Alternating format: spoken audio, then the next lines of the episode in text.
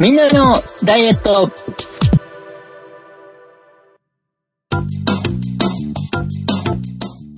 この番組は夢と希望と油でパンパンになった体をすっきり、しゃっきりさせたいと願う皆様に届けたいダイエットバラエティです。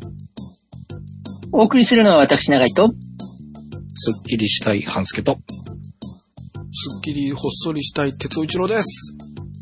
よろしくお願いします。よろしくお願いします。よろしくお願いします。なんか、すっきりしないんですよ、朝。なので、すっきりしゃっきりっていうのを。また体感したいなと。まあ、前回ね、あの、睡眠時間の記録のお話をさせてもらったんですが、はい。あれもこれも記録、要は、この時のスコアは、まあ自動でついていくので、いいんですけど、あと、就寝時間か、はついていくんですけど、その時の自分のコンディションをちゃんと控えておかないと、うん。反映できないなっていうのに気づいたんですが、うんそこがなかなかできず、あんまりいい記録が取れてないなっていう。一応、それよりも、半助さん、今日ずっと思ってたんですけど、今はい日、ズーム越しに見える半助さんのお顔が、俺寝坊しちゃった寝起きだよっていうような感じの、ボサボサ頭に見えるんですが。じゃあ、風呂を慌てて入ってそのまんま来た感じなので、あ寝起きではないんですけど、はい。そのまま慌ててきてる感じですが、まあ、なんかいまいちすっきり、しゃっきりができず、いや、いつも以上になんか寝坊した感があるお顔なので、寝てないんですよねって12時間寝た人が言ってるみたいな、いや、十分寝てるように見えるんですけどって感じがしますが。そうなんですけどね。あ、睡眠、うん、いや、でも睡眠も少ないかな。睡眠時間もちょっと少ないのが続いていたりするので、ちょっと記録の仕方とかいろいろ工夫して、早く睡眠スコアの改善をしたいと思っている今日この頃ですが、はい。さらに記録で手間をかけてるというか、えー気になっていたので、記録をつけ続けてみました。前日の夕食はい、はい、はい。を早くに取ると痩せるんじゃないか。という、あの、まあ、これは夜遅く食べると太るよねとかっていうのは皆さんよくご存知かと思います。で、よく聞くのが8時以降とか、早い人だと18時以降に食事を取らないっていうことを実践されて減量成功されたっていう方のお話をよく聞きます。なので、前日の夕食時間が翌日の体重にかなり影響するのではないかと。いうのを気になりだして記録を始めております。えー前日の夕食をとった時間と、その日の体重と、前日からの増減の記録を取っております。はい。で、記録を取ってから今日、2023年4月7日までで41回記録を取りました。ほう。そのうち大きく変動した日をちょっと注目しまして、1キロ以上増えたのと1キロ以上減った回数記録しました。増えたのが8回、減ったのが5回っていう、減ってる方が多いくないといけないはずなんですあが、だよね。増加が8回、あ、ごめんなさい、わかりづらいね。1キロ以上の増加と減量の数なんですけど、十分煙に巻かれてるので、そうですね。今ちょっとの気がつか。ないかったぐらい、いえ、気がつかなかったぐらい。はい。はい。えー41回中の、まず1キロ以上増えた日を全部ピックアップしますと、全部で8回増加しました。前日に比べて、増えた日が8回。で、そのうちの20時前に取れたのに増えちゃったっていうのは2回しかないんですよ。で、20時以降に食事をした。まあ遅い時間に取ったら6回。なので、明らかにやっぱ20時以降、遅い時間に食べると太る回数は多いと。じゃあ逆に1キロ以上減量したっていうところを見ると、えー期間中で5回減ってるんですね。で、うん20時前が5回中4回。で、えー20時以降食べてるのに減ったっていうのは1回。なので、もうここで見るだけでも明らかに20時を、まあ今回は基準として、えー計算してみましたけど、やっぱり早いと減るし、遅いと増えるっていうのが、なんかもう、すごくはっきりわかる感じ。これ1キロ未満、本当に 0. 点何いくつっていうのにしても、やはり20時より、まあ早い時間だと、増えるのは少ないです。1キロ未満の方でいくと、増加が7回あったんですが、20時前は1回だけ。で、えー20時以降が6回。なので、20時以降に増えるっていう可能性が非常に20時前に食べてれば減る、増えるっていう可能性が少ないんじゃないかと。まあ食べる量とかそういうのにもよるんでしょうけど、えーほとんど、まあ、の、20時を境に前だと減るし、後ろだと増えるみたいな、すごく単純に考えても良さそうだなっていうぐらい明らかに変わる結果が出てきております。で、これもさっきの睡眠のと一緒で、その時のコンディションとか、なんか昼食をイレギュラーですごく食べちゃったとか、あの、昼食抜いたみたいな日もありますっていうお話をしましたが、そういう日のメモもちょっと加えた状態でもう少し記録をして、なるべくやっぱ早い時間に食事をとるのが良さそうだという、今、現段階でございますが、もう少し記録を続けて、何かこう、お伝えできそうなことがあればご紹介したいと思います。という、すいません。すいません。すいません。我慢してきたんですけど言っていいですか？はい。そらそうやろ これをずっと今我慢してたんですけど、なんか、夏休みの研究で、雨の日に外出たり、晴れの日に外出たり、サングラスをしてみたり、下を向いたりしたんですけど、太陽は眩しかったですっていう結論になりましたみたいなことを言われても、そらそうやろっていう感じしかないんですけど。いや、でもね、こんなにはっきり出ると思わなかったんですよ。ものの見事だなとか思って、僕の食事の感じは特にそのあれ書いてないので、あと、聞きながら思ったのが、この人に心許しちゃダメ、心許しちゃダメってまた思って、あの、普通はないかっていうか、またさらっただけみたいな時があったんですか？ああごめんなさい、もう一回。モデルさんみたいな、モデルさんのお昼ご飯みたいな、リンゴとカット野菜だけとかそういう時もあるんですか？えっ、と、この期間、その41回の中にはあります。あの、前回お話しした昼食抜いちゃ、抜いてとかっていうふうにやった時の分も入ってるので、そういうのもありますけど、はい。でも、でもい今やっとあなたの食事の記録のところにたどり着きましたが、はい。はい。ラーメン、弁当があるのも、そうだよなって気がするし、そして、こんなこと言ってるんだけど、アイスクリームは食ってるんだからね。普通っていうことはあんまり使いたくないけど、ここまで言う人はアイスは食わないだろうし。でも、でも、あアイスをね、アイスって言ってる人だからね、その、アイス20時までにアイスは含まれてるの？20時までに含まれて、あ、ちゃんとアイスを遅くに食べた日は遅い数字でカウントされてます。あ、されてない時もあるかな。あ、あ、と、とまあ基本今のやつは、あの、夕飯か。あ基本夕飯、え？じゃあ、夕夕飯は20時に終わってるけど、アイスは22時に食べた場合はどっちに入ってるの？今の話は。夕飯だ。アイスが入ってないわ。入ってないですけど。え、入ってないでも痩せたってことじゃないですか？そうそうそうそうそうそう。うん。そうなんですよ。だからなんか、週、いドカッと行く分に関しては、っていうことが言えそうな感じです。っていうのと、あと昼間の量があんまり影響がないような、っていう変なこと言うと怒ら怒られそうですけど、あの、よっぽどやっちゃった感じゃなければ、外食がした時とかでも、夕飯が早いと次の日冷えるとか、そういう感じです。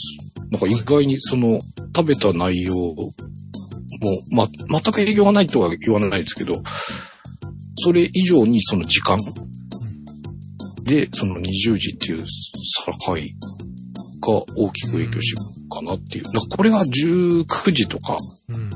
18時とかにできると、さらに、この精度が上がってくるんだと思うんですけど、ただ20時はちょっと、あの、この数字見ても明らかにちょっと難しいので、今、とりあえず21時よりは早くしようかなっていうところで今、第一段階でやってます。で、まあ20時目指せる時が来たら20時目指してみようかなというところでやっております。あの、はいもう明らかに早く食べた方がいいですよっていう。うん。太陽も眩しいよ。うん。で、ごめん、長井先生に行く前に、えっと、はい前回の、えっと、一個忘れてたところ、今補充させてください。はい。半助さんに睡眠の快眠、え睡眠が良くなる、深くなる小ネタをいろいろ私が見つけたやつをお話ししましたが、一個言い忘れてました。おえこれも当たり前っちゃ当たり前なんですが、はい寝る前に歯磨きをしないっていうのもあるんだって。は？しない？うん。で、考えたら、うんはい。考えたら当たり前のことなんだね。あのーあの時シャワー、お風呂の話もしましたが、はい。結局朝起きて、は寝ぼけた時にお袋から、シャワー浴びてきなさいとか、歯磨きなさいとか、顔洗いなさいとか言われてきたわけじゃないですか。はい。つまり歯を磨く、歯とかし歯茎に刺激を与えるのは、はい。交感神経を刺激して目を覚ますことええー。になるから、はい。ね、寝る直前に目を覚ますような熱いシャワーを浴びたり、歯磨きをするってことは、寝にくくしてるわけだ、自分で。ああ。それら当たり前のことじゃないですか。でもはい俺も寝る直前に歯磨きをする習慣だったから、もかん頭、なんか、習慣って怖いねっていう悪い意味で考えない変な癖がついちゃうんだね。うはいはいはいはいはい。だからこの意味でも早く夕飯を取った方がいいみたいですよって言おうと思ってたの。ああ、なるほどですね。はい。あのー僕も夕飯をとって、なるべく間を空けないで歯磨くのがいいって言うじゃないですか。え、今ちょっと開けた方がいいって言わない？あ、いえ 食べ終わってすぐだと歯が、そうなんですか。うん。なんか5分以上経つと、虫歯の細菌が増えるから、早くみたいな。ああ。じゃあ、えっと、僕が聞いたのは、はい食べてすぐは歯のカルシウム層のところはいが柔らかくなってるから、そこが、そこの時に強く磨くとかえって痛めるだから、おじゃあ二つを合わせると、えっと、歯を削らないように汚れだけを落とすようなやつだったら早い方が良さそうだね。はいはいはいはい。食べた直後のがね、そら歯にくっつき切るよりも、くっつきかけた時にポッとあ、そうそうおそう。掃除した方が、うん。ほこりなら歯脇でふっと吹いても取れるのにしばらく経ったら雑巾でゴシゴシしないと取れなくなっちゃうもんねっていう感じだろうからね。まあそういうイメージでした。はい。で、あのーなるべく早めに磨いてました。ただ、はその後に、稀にですけど、コーヒー飲んじゃうんですよ。と、まあ、麦茶を基本的に飲んでるんで、ほう。その後、まあ、本当のこと言うと、寝アイスを食べるからっていうことがあるんですが、寝る前にやっぱり食べない、あ、食べない。寝る前に歯磨かないと、ちょっと気持ち悪いかなっていうのがあって。だけど、寝る前、せめて早めにっていうことなんですかね。うん。そういう意味でも夕飯を早くして、歯磨きを早くしておいて、それからしばらく食べない状態で寝た方がいいという。でも確かにそうですね。歯磨いたらさっぱりして、こう目覚める感じはあるもんな。っていうのそう、と、1、2時間前に済ませておいた方がいいんじゃないんですか？ということみたいです。はい。ちょっとそれ導入します。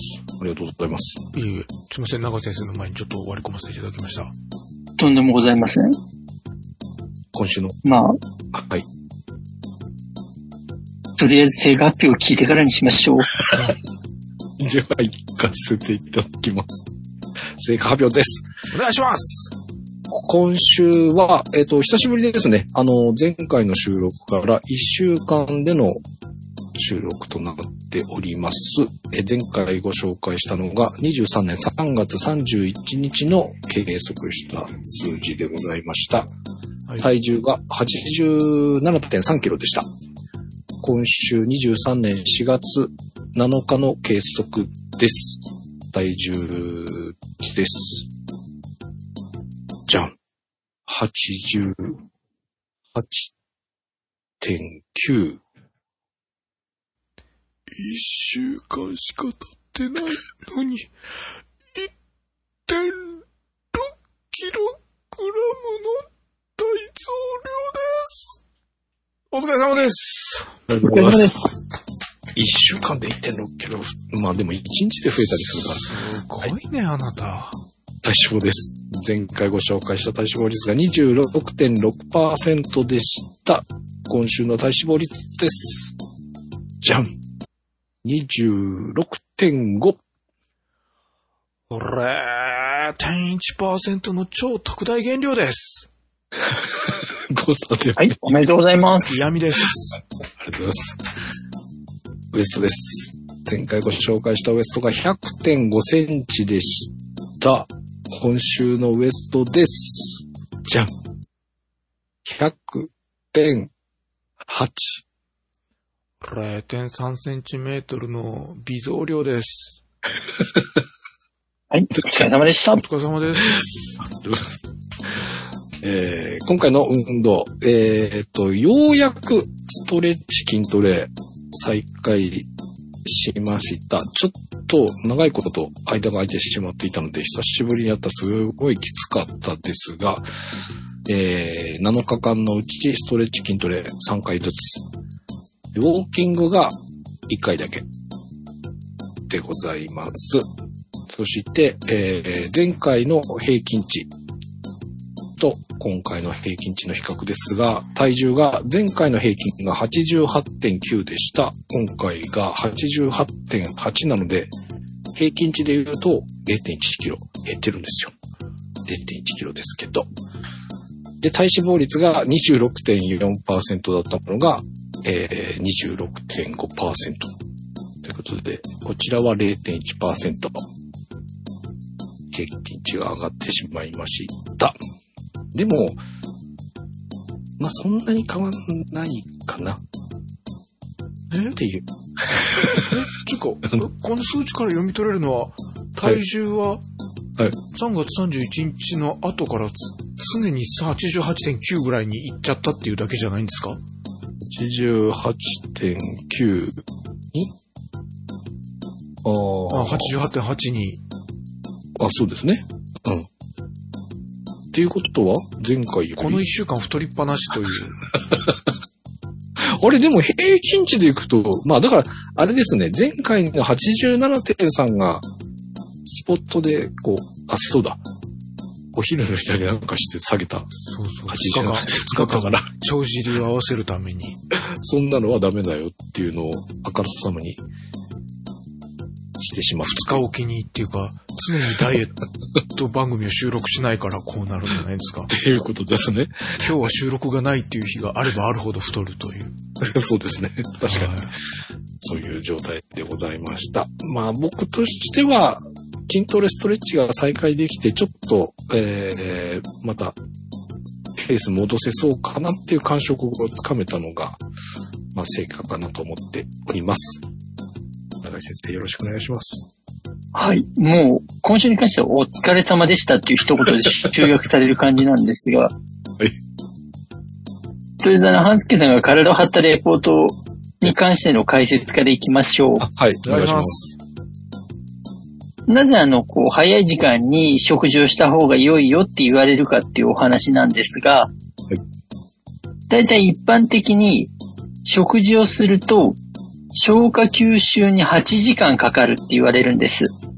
はい。一般の人は。はい。はい。で、まあ8時間って考えると6時間睡眠をとる人が仮にいたとしたら、その2時間3時間前に食事ができていて、まあ朝までに消化するみたいなイメージになるわけですね。はい。だから早い時間に食事をすればその分消化が早くなるので、必要な栄養がある程度吸収された状態なので、体重としては低く反映されますよというのが、まあ、いわゆる大きな仕組みなわけです。うーん、うん、うん、うん。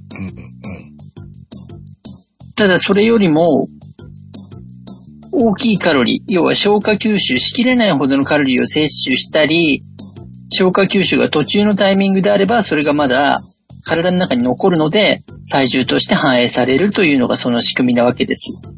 はい。で、ましてや睡眠中っていうのは実は消化吸収していると眠りも浅くなるわけです。うん、うん、うん。で、疲労も実は抜けにくかったりもしますと。なので、早い段階から食事をして、起きている状態の時に消化吸収がはかどると、睡眠もはかどるし、体調も、まあ、コンディションを維持しやすくなる。というのが一般的なお話です。うん。なので、お食事としては、早い段階に取れればその方が、体重としては減りやすいよねっていうお話になるわけです。うん、うん、うん。なので、まあ、早く食べるに越したことはないっていうところなんですが、最近だとまあ、定説的に言われているのが、だいたい眠る3時間ぐらい前までには食事を済ませましょうっていうお話をされることが多いわけです。なんで、例えば12時就寝の方であれば、夜9時までに食事を済ませておけると、ギリギリバランスが取れるでしょうと。はい。だからそれより早ければ早いほど、お食事としては、とても消化吸収がしやすい環境になっていきます。で、その消化吸収をしている器官というのが、いわゆる胃腸、特に腸の部分。はい。なので、腸内環境が整っている方ほど、消化吸収がはかどると、朝起きた時の体重減っていうものが顕著に現れるっていうことなんですよね。うーん。だから食事の時間を意識するのに合わせて腸内環境を作ることを意識すると、体重が減るっていうことにつながりやすいっていうことですよね。まあ、一つには、食べてから寝るまでの時間をある程度ちゃんと確保しておかないといけないっていうのがあるってことですね。そう起きている時間に消化吸収してあげた方がゆっくり寝れますよっていうことですね。うんうんうん。長井先生、半助さんは心臓が強いことはファーストシーズンの頃から言われてましたが、胃腸はどう思われますか？はい。多分、弱くはないと思うんですが、うーん。スペック以上に酷使してるっていうことじゃないかなと。ああ、まあ、まあ、いいわゆる入れすぎ？っていうことですか？まあ、入れすぎ、ただ、入れすぎっていうのが量なのか質なのかっていうところもあるじゃないですか。ああ、質か。質。おーはい。そう、あの、量をたくさん食べて食べ過ぎという状況なのか、それともいわゆるこれを食べたら当然体重が増えるよねっていうものを食して負担をかけているのかっていう差がありますからね。なるほど。それが両方だとしたら、むしろよくこれで収まったっていうお話になったりもするじゃないですか。ここれで収まってるから、やっぱり半助さんの胃腸はすごいっていう結論になりそうな気がします。そうなんか。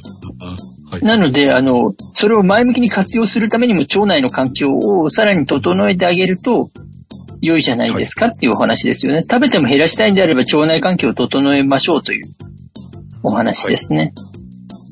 だからまあ、腸活は頑張っていただきたいのと、はい今回の結果に関してで言うと、汗をかく量が増えれば体重落ちるだろうと思います。うん今回ウォーキングの量が少なかったっていうところで、多分体重。重が乗ったんだろうということが推測されるので、はい汗をかく運動が増えると、おそらく体重も減りやすい状況かなとは思います。はい。あと聞いてくださってる方に突っ込まれると、ちょっとあの心残りなの気に申しておきますが、はい。なんだろう。寝アイスやめたら痩せるんじゃないかって多分思ってる方いらっしゃると思うんですけど。あの、それを多分あの、やめるやめないの話をするのであれば、もう最初そこから突っ込んでいるので、一応そこを温存した状態で痩せるにはどうしたらいいかで考えているということをうん。皆さんにもご理解いただけていると、ちょっと安心するかなと思ってます。ありがとうございます。お前痩せろ痩せろっていう話をしているのに、アイスは見逃してるのかと思われると、ちょっとですね、あの、心残りがありますので、そこはあの、踏まえた上でお話をしているということを皆さんには、あの、ご理解いただけると、ちょっと気持ちとして落ち着く部分がありますので、何卒ご容赦いただきたいと思います。長井先生の忍耐力すごいと思うよ、本当 ね、ですね。はい。ありがとうございまうす。ん。というよりも、あの、単純にあの、あれなんです。すごくわかりやすいお話で、今って特にまあ、いわゆる SNS が発達していて、皆さんも活用されている方非常に多い中で、はい。これをやってれば痩せたみたいな映像ってものすごく出てくるじゃないですか。はい。すごいありますね。まあ多分興味があって検索している人だと、そういった画像そうすごい出てくるんですけれども、あれがたくさん出てくるっていうことは、皆さん痩せないっていうことなんですよね。え、ど、え、どういうことですか？みんな痩せなくて痩せたいと思ってるからそういうコマーシャル系が需要があるってことなんじゃないんですか？おっしゃる通りです。なので、大事なのは、手段ではなくて、痩せるためのモチベーションっていうところっていうことに尽きるなと僕は最近非常に思っておりまして、ああ、落ち、はい。食べたいよりも痩せたいが上回ったら痩せるっていうお話なんですね。すごくシンプルに話してしまうと。だからそのために何を選ぶかだし、それってやっぱりあのかなり人によって大きくモチベーション変わってくるので、正しくその人にモチベーションがかかって、その人のエンジンを動かしてあげられるような状況を作るっていうのが一番本来であれば望ましいと思っておりまして、最近特にその気持ちが強くなってきたなと、うん、いろんな動画を見るにつけ思うわけです。うん、うん、うん。これ30秒やったら痩せるみたいなのが30秒できないっていうことが非常に多かったりするわけですからね。あああ、はい。そうか。見てるだけだったらね、なんかできそうとか思うんですけど、実際体を動かすとできないとかありえますからね。そう、だからやってること自体は確かに正しくて30秒できたらとは言うんですけど、これ30秒できる前の体になってないから皆さん痩せにくいっていう話がたくさんあったりするので、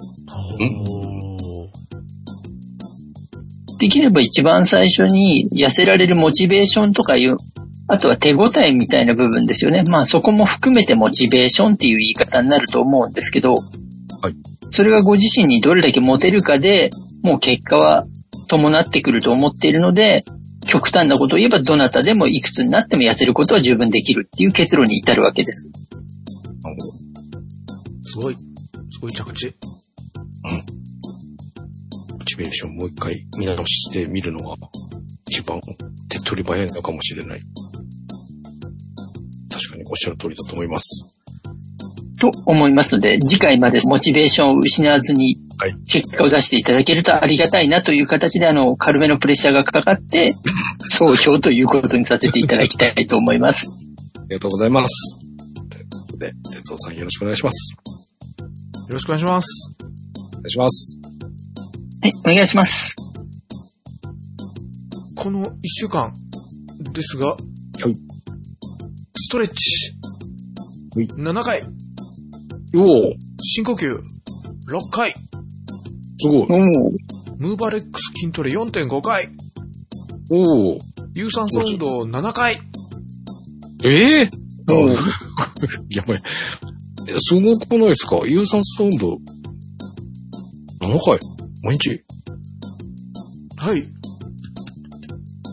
すごいです。もっと大きく、ちっちゃく拍手しやがって、もっと褒めて、7回息をかせていただきました。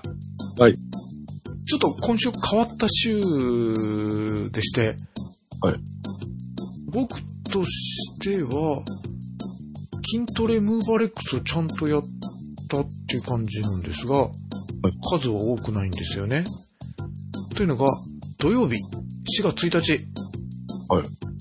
えー昨年、私が死ぬ死ぬ詐欺に遭いまして、九州から、工事の時。はい、あ、覚えてくださってあはいりがとうございます。九州から大阪に嫁いだおばが、もう九州に帰ってこれることもないやろうと。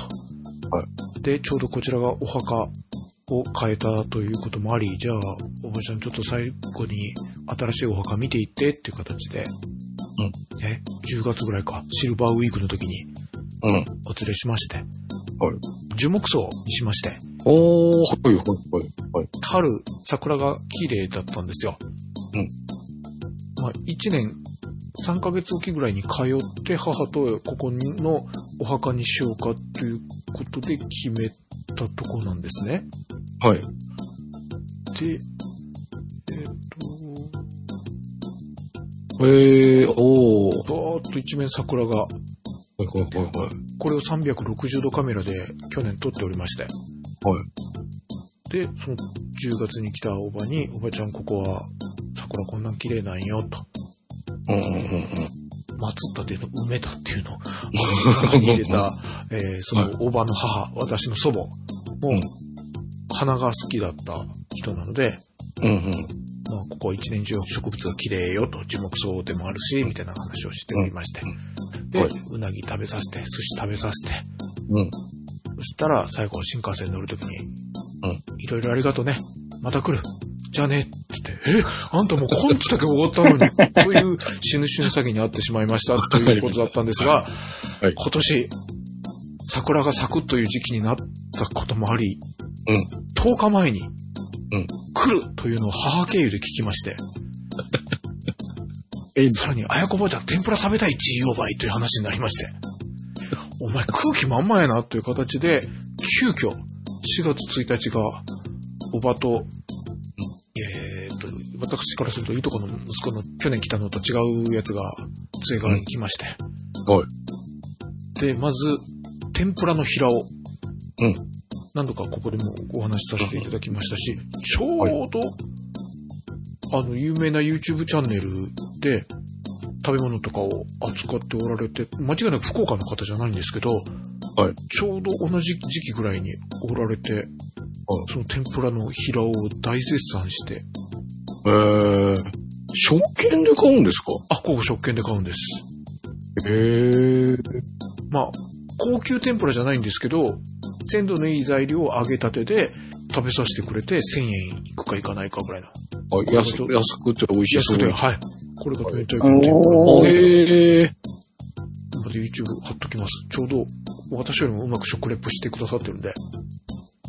おや。そう、お話聞いてた時にここは行ってみたいなと思ってたんですよね。ああ、ありがとうございます。ごしになることがあればお連れさせていただきます。はい。天ぷらの平尾行き。そして、えーっと、今回ついてきた孫が、今度は女の子じゃなくて、食い盛りのやつだったので、水炊きはいのコースに連れて行きまして、水炊きを食べたと。いいな。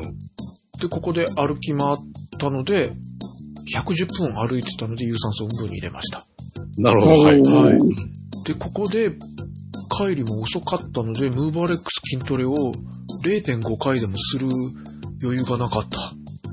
完全に忘れててバタン級という感じでした。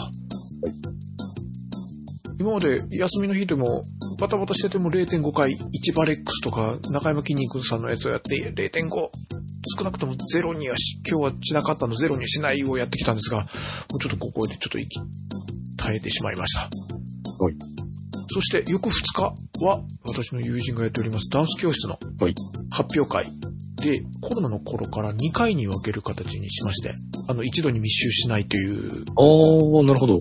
で、その分け方で、えー柴崎が、まあ今も現役で踊っていることもあり、はい。まさにショーマストゴーオンで、舞台に立つじゃどういうことだを伝えるんですが、うん。幼稚園児にあんまりショーマストゴーオン言うと先生なんそれになるじゃないですか。ネタで、あの、ワルティングキャット、子猫になるという出し物が毎年引き継がれてやってるんですけど、もう3歳でも十分自分は可愛いと思われてるということが分かってる振りを、振り付けができる。へこれなんやね、という、そういう幼稚園児以下のリトル発表会という名前になりまして。はい。で、普通のステージではなくて、そういうホールとかにある大練習室みたいなところはい。の本当に大きいところを借りてまして、はい。そこにお母様方がお客さんでもあり、スタッフでもあるというか、メイクとかもそのお母さんにしてもらわないといけないじゃないですか。なので、こう、普通の客席とステージ、もう舞台に上がったらショーマストゴーン、もう絶対何かあってもやらなきゃいけないんだ。お客様にもてなすんだ、じゃないじゃないですか。という、もうちょっと一体になった感じで、最初は、もう全員お母様が写真撮っていいようなタイムになり、始まったら今度は写真撮らないでスタッフ代わりにも着替えさせてね、みたいになって、というような、ちびちゃん向けのリトル発表会がありました。はい。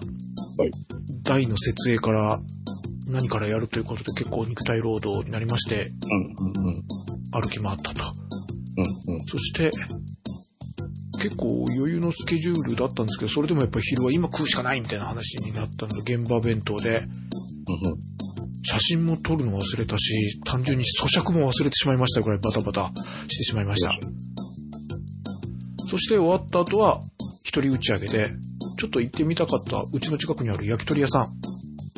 あの、焼き鳥屋福岡はかなり多いエリアなんですけど、逆に多すぎてどこに行ったらいいのかなという。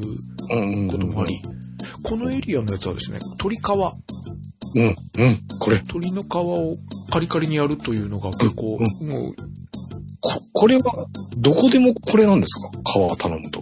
えっと、かなりもうそういう感じです。ああ、やっぱそうなんだ。鶏皮っていうメニューはどこにもあるんです。はい。福岡の焼き鳥はまずメニューの一番最初に豚バラで、鳥やないやん、豚やんっていうツッコミがあって、で、鶏もも、鶏皮っていうのは北九州とかでもあるんです。はい。で、まあ、ここまで、ちょっと福岡の感じは独特なんですよ、鶏皮が。うんうんうんうん。で、行って有名なお店が出て、20年の間に私が行った焼き鳥関係は鶏皮が全部こんな感じになっています。なってきてるんだ。へえ。こんなは後でテキストに貼っときますので見てください。はい。はい。という一人焼き鳥で一人打ち上げをしたと。はい。そしてピザも食べにうん。行きました。いやこれお店か違ったうん、店で買って帰った。またあの、ああ、はいはいはいはい。みんなでダイエットのイベントの時に私がおつまみでやったやつです。安いやつを買ってきまして。あというのがそうだ。えっと、暖かくなりまして、だいぶ、あの、観葉植物、うん。花屋さんのメニューが3日ぐらいでなんか新しいのがどんどん増えてきておりまして。うん。うん、で、え私、観葉じゃなくて食用、食べる用植物で、バジルとシソとパセリはい。を買うんです。はい。イタリアンパセリにしたかったんですが、えうん去年知りまして、イタリアンパセリも普通の日本で買えるくるくるのカーリーなパセリも、はい。見た目が違うだけで中身一緒よって知りまして、ええだうんだったらイタリアンパセリもう無理して買わんでいいや。普通のカリカリだ、チリチリパセリだったらいろんなとこで売ってるやっていうことを、ほうほうほう。で、その3つがもうすでに売ってたんで、はい。一回枯らすだろうなっていう、ちょっと早い時期ではあるんですが、それでバジルを買い、だったらもうパ、あの、ピザを買って、生バジルを上から乗っけて食べましょうということで、うん。えー食べております。うんただ、月火水木金は食べてもいますが、えっと、ここでプールを、ほぼ、水曜日以外、おおはいはいはいはい。えっと、今日だけ40分ですが、他全部1時間近く行きました。おそして、さっきも言ったように、個人的にはめんどくさがらずに筋トレムーバーレックスをやったんだけど、さっきの土日がゼロがあるので、あんまり回数が、ああ。トータルする4.5と。なんか僕のしては、有酸素運動よりもムーバーレックス筋トレが7みたいなイメージ、いけるときやったような感じだったんですが、はいはいはい。ちょっとそんな変わった感じになりました。そして水曜日はプールの休館日。なのでその時には、ちょうど私の家から博多駅までが歩いてウォーキングコースの時に言ってたように、往復1時間。うん。なので、歩いて行きまして、博多駅のちょっと用事を買い物したりとか、をやりました。で、なぜか先週ぐらいから醤油ラーメンが食べたくなって、醤油ラーメンのお店に。こんなラーメン食べれるんですよね。はい。あ、あの、このお店も博多で珍しい醤油ラーメンとありました。へえ。で、ここ書き込んだ後に思ったんですが、半助さんが、大重ラーメンっていうの、大重ラーメンっていうの、大きいに重なるラーメンえを食べたって言ってませんでした？で、サイフォンで、なんか、出汁を取るとか、岐阜ですね。はいはいはいはい。ありますよ。サイフォンで出汁を取って、なんか喫茶店みたいな、うんラーメン屋さんあの、豚骨じゃなくて醤油とか、なんか、そういう、み煮干しかなんかわかんないけど、そんなのがサイフォンで繊細に取るっていうやつなんですよね。そうです。うん。もう料亭で出てきそうなお出汁。ほう。料亭行ったことないけど、ほう。多分、そんな感じ。で、それあの、前ラジオでやってた、なんか、ラーメンフェスティバルみたいなのがあった時に、あ、そうそう、マコちゃんがね、あの、行ってた時に、いや、でしたよね出展されてました。これ、大重食堂でいいんだっけ？大重？大い重や、大重だったと思います。のこれのつけ麺かなんかが出てて、あそこうちから近いとこですよって言ったの覚えてます？え？こここね。ここね、僕の家からね、はい2番目に近いラーメン屋さん。え？1分ぐらいで行ける。あ、九州にもあるってこと？一応本店って言ってるんだよね。あ、本当だ。あれ？そうなんですね。俺は岐阜のお店がそのもの、あ、えーあ、そうそうそう、そのだるまの丼岐阜で店フランチャイズじゃん。だからやっぱ、敬語本店だからうちのそこだよ。うちのそこが本店だよ。が本店なんですね。へえ。コーヒーのサイフォンですよね。あれで出汁を取るということで、サイフォンラーメンで商標登録取りましたという。なので、あ、ここ、うちに近いところに醤油ラーメンがあったんや。これ醤油ラーメン系でしょ？見た目。食べたことないそうそう。だから、それが九州発祥なんて思えないようなラーメンでした。は九州でこういう澄んだ醤油ラーメン食べれないと思ってた。あ、はあ。いや、私もイメージないです。だから、ね。この博多駅で食わなくて、うちに近いところで食えるんやったんやんということに気づいたこれ、らこれ、ぜひ一回行ってみてください。ありがとうございます。近いうちに行くようにします。私美味しいので。はい。ちょっと行ってみます。え？今回は、博多駅の2階にラーメン屋さんが集まってるところで、はいはい。えっと、その割には名店が結構集まってるんです。はい。なんですけど、その子にある月屋さんという醤油ラーメン。えー、行ってきましたこれ、東京ラーメンっぽいみたいな。ぽいでしょ？うん。そんな感じでした。はい。そして、本日は、なんか一日一品なんか、ん目玉料理を作ってるつもりはないんですけども、卵サンドとツナサンド。これ、続いてますね。マヨネーズなくならないですか？どれぐらいですか、今？この卵サンドは、はいあれだけ言ったのに、買ってきたフィリングです。水曜日、その、博多駅までウォーキングした帰りに業務スーパーに寄ったらですね、卵サンドのフィリングがあった。あ、業務スーパーで売ってんだ。はい。あまあ、ありそうっちゃありそうだな。うんえーで、でも、先週も、前回もお話したように、卵、本当の卵だったら、傷むよね、と思ったんですが、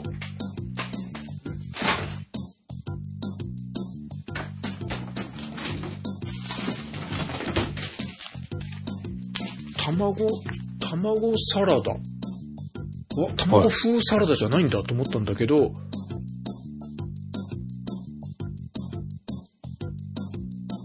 あ、やっぱり原材料、鶏卵加工品になってるから、やっぱ卵が入ってる。入ってるんだ。うん。うーん。でも結構量じゃないですか、それ1。キロ。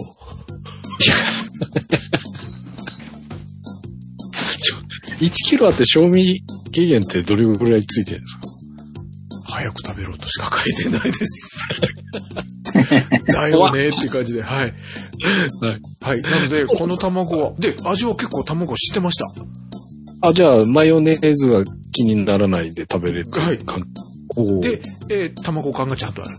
あの、うんうんキューピーのフィリングは、卵っぽい。確かによく見ると卵風と、確かにあんた逃げてるよねっていう感じで、うんうん。えー傷まないんだけど、卵風だったんですが、こちらはちゃんと卵の、卵サンドの味になりました。じゃあマヨネーズ減らんやんだったんですけれども、ツナサンドも考えたら、俺が好きな卵サンドとツナサンドって両方ともマヨネーズが結構使われてるやつだったんだねっていう。はい。ツナサンドは作ったんですか？はい。ツナを業務スーパーで、はい。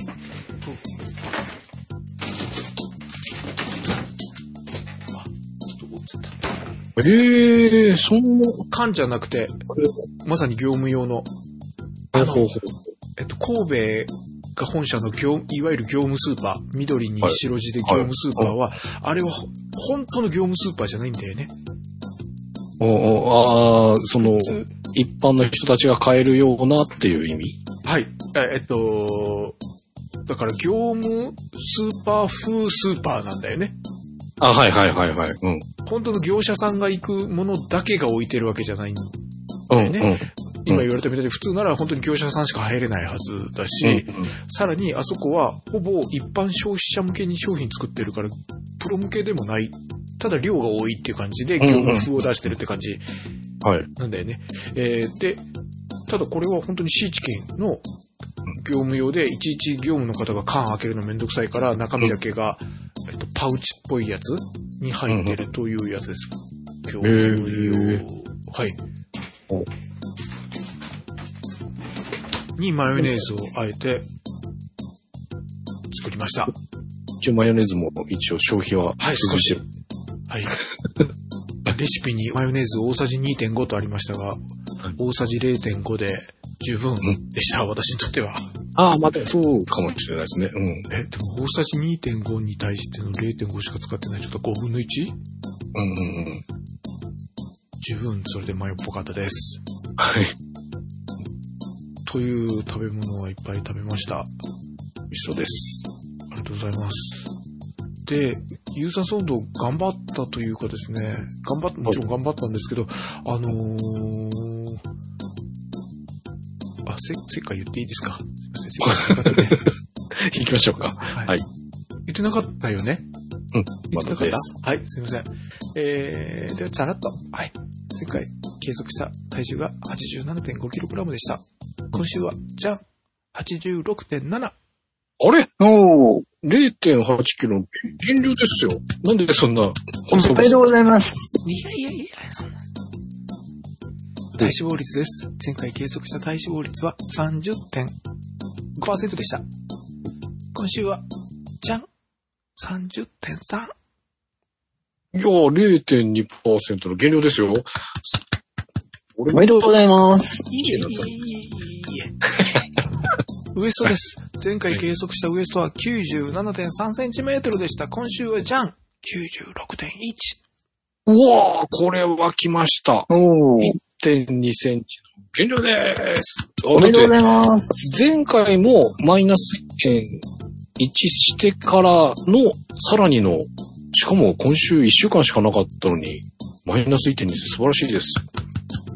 あ、ありがとうございます。そっか、1週間で1.2センチは、まあまあですか？ああ、まあまあじゃなくてかなりでしょう。いやいやいやいやいいや、大きいです。大きいです。ありがとうございます。あの、前々回の時に、あのー水中ウォーキング1時間行くようになって、増えた時に永井先生が、このままペースを崩さず、コツコツとやればと言われて、前回がちょっと減ってたんですね。はい。で、今週はまあ、ちょっと行きましたが、ということで、なんで私がこんなに鼻高方がじゃないかと言いますと、プール行き出してから、今日の数値でですよ、その、はい0.8キロ減った 86.7kg、はい。1.2センチ減った96.1センチメートルなんですが、プール行き出してからと比べると、体重は0.1増えてて、ウエスト0.9増えてるんだ。そうなんだ。全然精が出てないっていう。あこれは一撃ですが。でもですよ。で、永井先生が教えてくださった中で今一番腑に落ちてるのが、自律神経。あははははは。結局今まで昼夜ひっくり返ってたわけじゃないですか。なので、自律神経を整える。で、睡眠時間は僕はありますよって言ってたけど、やっぱり、明け方から昼まで寝るんじゃなくて、22時半、22時と言いたいとこだけど、22時半から朝までみたいな。はい。同じ6時間、7時間でもその時間帯に寝たいなと。ああ、うん。なので、くたびれるためにウォーキング行ってくたびれとこうという感じで言ってる風なんですよ。なんだけど、22時に寝寝れてない。ほう。まして、中で徹夜があったりして、なんかちゃんとするどころかむしろ久しぶりにひっくり返っとるやんになってしまったので、なんかこう、22時に寝れんかったっていうことで、あんまり、こう、狙ったことができてない感じがして、鼻高々じゃないっていう感じなんです。なので、なんとかここで、あと、まあ、超ヨーグルトも食べてますし、あと、寝る前、さっきの半助さんと重なりますが、寝る直前に食べるんじゃなくて、早めに食べるようにして、うんうんうん。で、あの、ヨーグルトのいいのがちょっと小腹が収まる感じ。今までだったらちょっと空いたな、夜ご飯食べたけど、あ、そうだね、多いのが、えっと、ちょっと遅く起きて、朝が遅かった、昼が遅かった、だからこのまま2食で終わらせようかな、でも小腹が空いたな、でお茶漬けにしないで、うんヨーグルト食べたらちょっとお腹落ち着くんでちょうどいいんですよ。なるほど、はいはいはい。ちょっと気持ちを、あの、ヨーグルトをちょっと、もうちょっと多く食べるぐらいの感じにすれば、うんうんうんうんうん。なので、えっ、と、そこで遅い時間に食べない。で、まあできればヨーグルト食べる時間も早くというのを整えて結果が出ないかなと思ってる感じなので、今自律神経を整えるに向けてやろうと思ってる感じなんですが、中井先生どうでしょうか？というか、あの、自律神経整えられるメリットとして、はい。要はあの、し痩せやすくなるとか、自然に痩せられるようになるわけです。はあはなので、あの、まあ、自然に痩せられるって何が起こるかっていうと、自然な代謝が起こるようになるわけです。あ。はい。自律神経整ってないと、あの、本当に無意識のうちにいわゆる糖質、グリコーゲンを蓄えたくなってしまうので、自分が気がついてない間に非常に取るは、機会が増えてたりするんですよね。はい。で、自律神経って整っていくと、そういったものの自制心が働くのと同時に、まあ、半助さんの時にもお話をしましたが、あの、やっぱりあの、腸が動くようになってくれる。はい。で、腸がちゃんと吸収して排泄っていう行為ができていくと、そのことによってストレスも減ると、やっぱり副交感神経が動き出しやすくなるっていうのもありまして、それができていくと、体のエネルギーの出し入れが自然に行われるので、はい。すごくエネルギーが出しやすい体にもなっていくので、同じことをしてもはい。はい。はい。痩せやすさが多分1割は確実に違ってくるんですね。はい。今まで、そう、あの、続けてきていただいていることに関しては、本当にあの、健康になることにもつながっていたりはするのですが、これで自律神経整うと今度むくむこととかも少なくなってくるので、はい。余分な水を要は抱えなくなります。そうすると体系的に一気に変化が起きやすくなるっていう仕組みはあるんですね。はい。意外と余分な水分抱えてることによって、特にウエストの部分っていうのはそれで膨れてたりすることがあるので、はい。はい。むくみが抜けるだけでもウエストに関してもさらに1センチぐらい減る要素っていうのはありますからね。はい。だからまあ水の中であの、ある程度暑いなと思って動けてたりすれば、多分ウエストに関しても、この後もさらに結果がついてくる可能性は高いと思います。はい。そして特に今週の哲夫さんのあの、動いたことに関してのツイートが非常に多かったですからね。あれはもう本当に素晴らしい努力の後だなと思って僕は今週拝見してました。なんか3回もつぶやいて申し訳ないんですけど、なんか今、するのが3回になっちゃったんで。いや、でもあれは本当にあの、これだけ動いてるっていうのがあると、やっぱり結果がちゃんと伴うなっていう非常に恒例に今回なっている、良い例という意味での恒例になっているなと思って。やっぱり1週間でウエスト1.2センチちゃんと落ちるってすごいですからね。すごい。いや、それでも、でも9ヶ月。大体食事を何かしら削らないと落ちない量だったりするのが普通に食事を楽しみながらこれがちゃんと落ちてるっていうことはやっぱりかなりすごいことなので、あ、すみません。そこは恵まれてます。なので非常に今回は良い結果が一回伴っているので、あとはこれが次回さらに落ちてくれると良いなという希望がありつつっていうところでしょうかね。はい。なので、長井先生の自律神経というのをちょっと信じて、期待してやってみております。はい。自律神経が整ってなくて痩せない人を僕はたくさん見てきているので。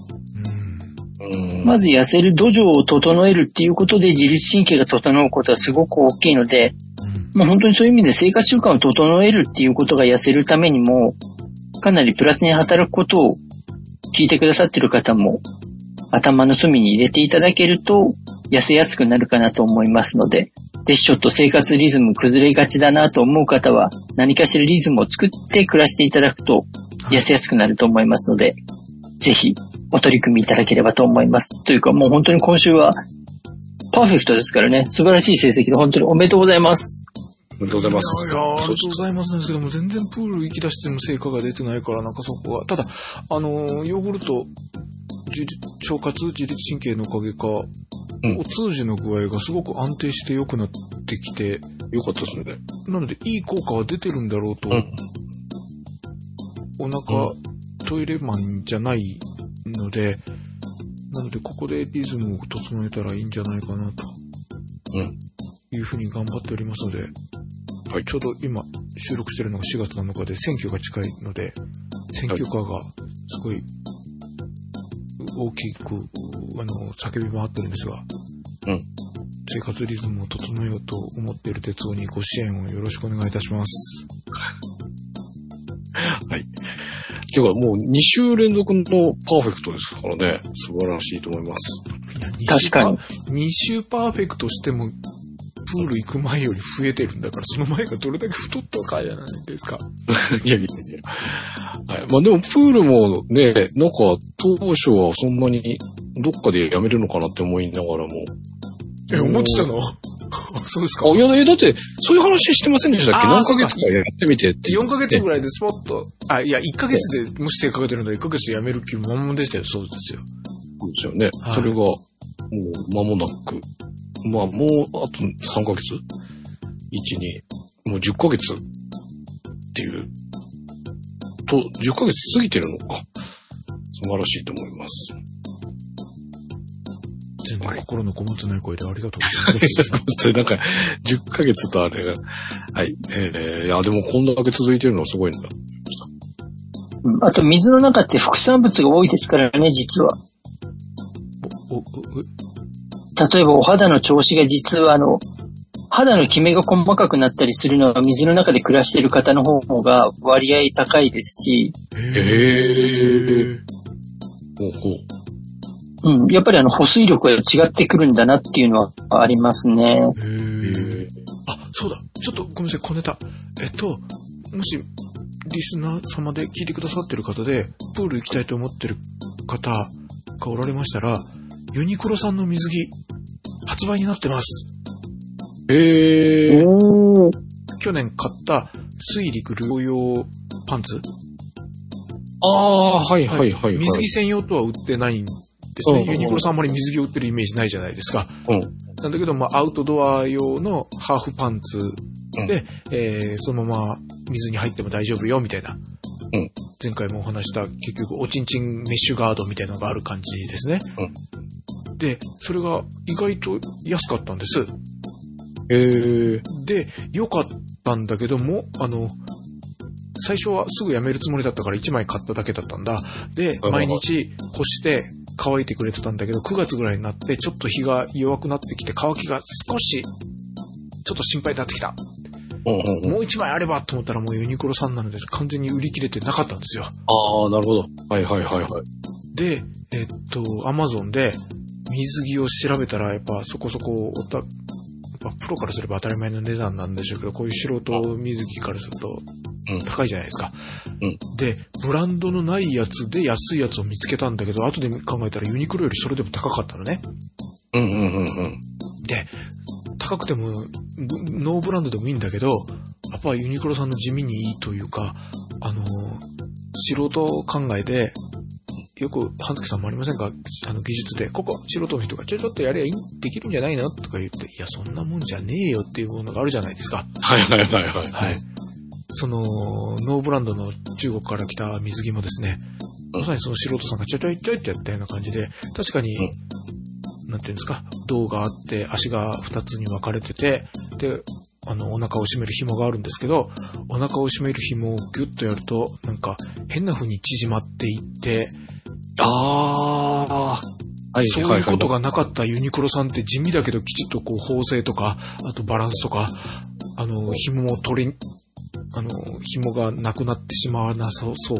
あの、あの、紐え紐のやつってパジャマのやつとかもそうだけど、片一方が潜り込んでいくと大変になるじゃじゃないですか。ります。はいうん。そういう危険性とかもユニクロのはないし、で、値段も安かったと。うん。いうことで、あ、ユニクロの売ってくれたらなと思ってずっとユニクロのサイトを検索かけてたんです。今、ユニクロでアクティブユーティリティショーツ。ほで1990円なんですよ。う。へえ。ええ安い。あの、ノーブランドの水着よりも安いっていうのがわかるでしょ？うーん。うん、で、去年ちょっとグレーを買ってしまったんで、濃い色が欲しいと思ったんで、ブラックを買いました。うん。で、もう売り切れかけてる。M サイ売り切れかけてる。えー、だからそういう方は急がないとなくなるよというのをお伝えしたかったんです。なるほど。なので、水着、しかも本格的水着なら、まあそれは水野さんかなんか買えばいいだろうけど、たまにしか行かないとか、水遊び程度でいい、でもちょっと水着にもなる、とかだったら、このユニクロさんのアクティブユーティリティショーツ、1990円。いやー、これいいと思います。僕もだから始めるときに、やっぱり水着がすごく障壁と、というか、うんうんまあ買えばいいだけのことだったんだけど、それでもそのちょっとのめんどくささが、うんなかなか超えられなくてすごく時間がかかったので、最初しばらく経ってから、哲夫さん水着いくらやったって聞いたもんね、あなたね。えいやーで買ってしまうっていうのはいいんじゃないでしょうか。もう、ここあるように在庫わずかになってます。本当だ。発売になってまだ3日か4日だよ。えー、人気なんですよね。うん。後で追加があるかもしれないけど、ユニクロの場合ない場合もあって、終わったら。ああ、はいそうですね。うん。もあるので、できるだけこの編集早くしますので、聞かれた方は買ってみた方がいいかもしれません。